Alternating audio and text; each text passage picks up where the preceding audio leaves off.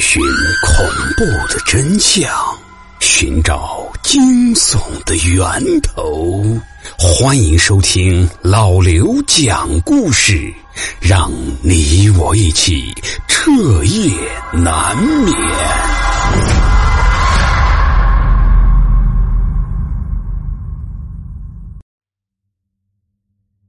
各位亲爱的听友。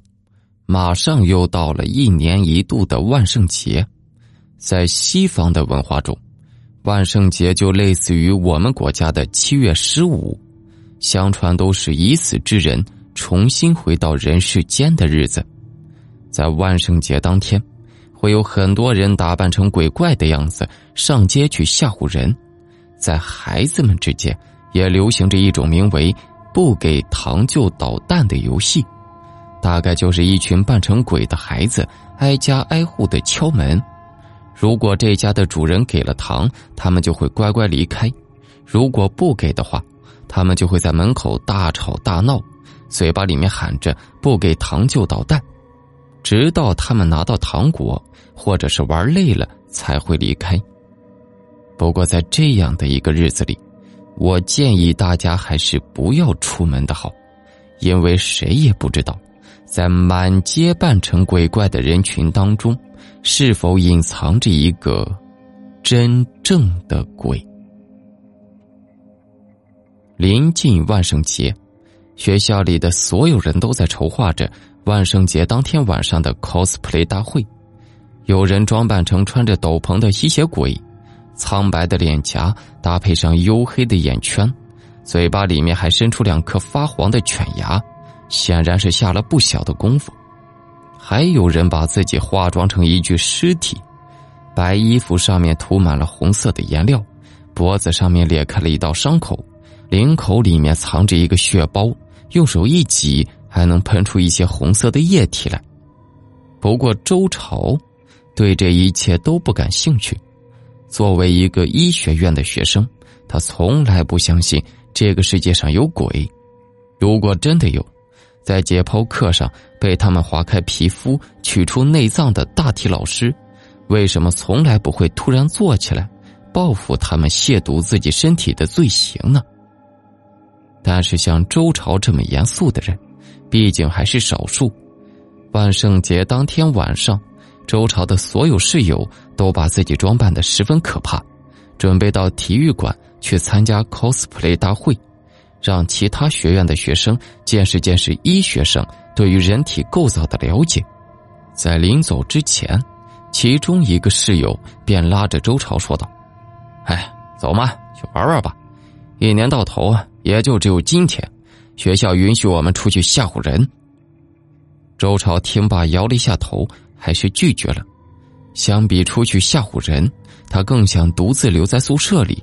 好好享受一部恐怖电影所带来的刺激感。哎，那你可小心点啊！整个宿舍楼都没几个人了，小心学姐把你带走。听到“学姐”两个字，周朝忍不住的打了一个冷战。关于学姐的故事，在医学院几乎是人尽皆知。五年之前，一个即将毕业的女生。终于鼓起勇气，决定向同班的男生告白。在送出一封情书之后，女生很快便得到了回应，约他半夜在解剖室里面见面。虽然解剖室在晚上九点之后就会被管理老师锁住，但是那个女生还是想办法拿到了钥匙。可她在解剖室里等了几个小时，始终不见那个男生的影子。当时的他并不知道，他一直暗恋着的男生根本就没收到他的情书，而是同班的另外几个女生假装男生的口吻给他回的信。等他晚上进入到解剖室时，一直偷偷跟在后面的几个女生就悄悄的把门从外面重新锁住了。做完这一切。那几个女生就跑到体育场去参加了万圣节的狂欢，在喝了不少酒之后，就彻底遗忘了那个还被锁在解剖室的女孩子。直到第二天早上，前来上课的学生们打开门锁，才看见了那名女生的尸体。他当时跪在地上，两只眼睛已经被他自己活生生的给抠了下来，舌头也被勾挂尸体的铁钩硬生生的扯了出来，耳朵被扔在了地上，看样子也是被利器给切割下来的。女孩的十个手指全都没有了指甲，指头都已经被磨烂了，而解剖室的大门后面。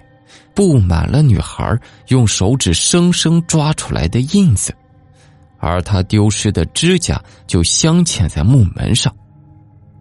没有人知道他这一夜究竟经历了什么，但是门上带血的抓挠痕迹却在向所有人诉说着他最后的绝望。事后，把女孩锁进解剖室的几个学生也受到了相应的处理。纷纷离开了学校，而那位被学姐暗恋三年的男生，也在不久之后就自杀了。从那时起，这个学校就流传着一个说法：在万圣节这天，那个死在解剖室的学姐会混在扮鬼的人群当中，挑选一个她喜欢的男生，把他给带走。虽然周朝并不相信所谓的闹鬼传说，但是空无一人的宿舍还是让他有些害怕。他关掉了刚刚打开的那部恐怖片，想着玩会游戏打发一下时间。可是就在这时，放在桌上的手机突然响了起来，正是周朝的室友打来的视频电话。他也没多想，接通了视频，把手机放在面前，干嘛呀？不好好享受你们的万圣节狂欢，找我干嘛？屏幕上面一片漆黑，隐约能看见几个在不断跳动的亮点，看起来倒像是蜡烛一类的东西。右下角是周朝自己那张被屏幕的微光映得有些发蓝的脸。喂，周朝又问了一句，但是对方始终沉默着。周朝把手机的音量放到最大，却突然听见了一阵孩子的笑声，还有几声由远及近的脚步。随后，画面突然间定格在了一个闪着亮光的南瓜头上面。不给糖就捣蛋！一张猛然间出现的鬼脸占据了整个屏幕，空空荡荡的眼眶中布满了青绿色的神经和血肉。一截粗大的青色血管把眼珠挂在他的脸上。短暂的惊恐过后，周朝这才认出这张鬼脸正是自己的舍友装扮的。他当下就愤怒的挂断了电话，但是手机还没放下，视频却再一次打了过来。屏幕中依旧是一片黑暗，只有正中的位置亮着一点灯光。有完没完呢？吓唬我有意思呀！没有任何的回应，只有一阵不紧不慢的脚步。仔细听，还能听见一些回音。对方似乎是在什么狭窄的地方走动，而屏幕中间的亮光也是越来越近。周朝这才看见，那是一扇门，而亮光就来自于门上面的窗户。与此同时，周朝听见楼道里也响起了一阵由远及近的脚步。他猛然间发现，屏幕里的那扇门很熟悉，似乎就是学校宿舍的门。而画面也终于定格，透过那扇窗户，他看见那间宿舍里面坐着一个人，面朝电脑。手里面拿着手机，那正是他自己。周朝猛然间回头，窗外面出现了一只拿着手机的手，摄像头正在对着自己。周朝被戏弄的有些生气，他嘴巴里面嘟囔着脏话，一把拉开了宿舍的门。可是门外面空无一人，只有一个手机。吧嗒一声摔在了地上，他捡起手机，视频还没挂断，但屏幕上面已经布满了蜘蛛网一样的裂痕。周朝两只手拿着那部手机，屏幕上是四张他自己的脸，看起来有些怪异。谁呀？他朝着空荡荡的楼道大喊了一声，整个楼道的声控灯都因为他的喊声亮了起来。他看见，楼道尽头的窗户前站着一个瘦小的人影，背对着自己，肩膀在不停的颤抖，似乎是在哭。可是诡异的是，哭声竟然从他手里面的手机响了起来。他低头看向那部捡到的手机，碎裂的屏幕上面，自己的脸也被裂痕分割成了几块，把本来就扭曲的表情变得更加的恐怖。等他再看向自己的手机，却发现那些裂痕竟然跟着他的脸一起来到了另一部手机上。正在纳闷的时候，楼道里面突然回荡起了哭声。原本站在楼道尽头窗前的人影已经消失了，声控灯接连熄灭，黑暗慢慢的将周朝包围了起来。周朝退回宿舍，把门关死，可是哭声又从手机里面传了出来。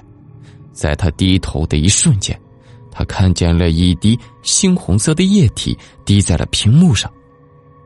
而屏幕中的自己，满脸的裂痕，也正在不断的渗出鲜血。他伸手一摸，炽热黏腻。他发了疯似的大叫，跑出了宿舍。被他扔在地上的手机里，一个双眼空洞、没有耳朵的女人正在用手一下一下的抓挠着屏幕。周朝一路跑到了体育馆，想找人求救，可是周围都是化妆扮成鬼怪的学生，他混在其中，没人注意到。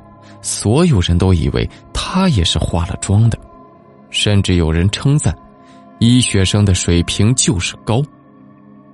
周朝的脸皮一路跑一路掉，很快满地都是碎裂成指甲盖大小的脸皮和鲜血，最终。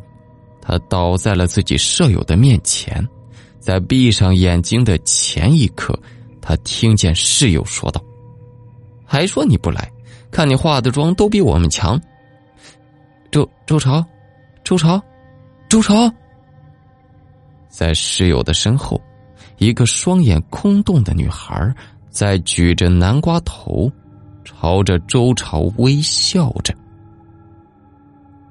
不给糖。就捣蛋。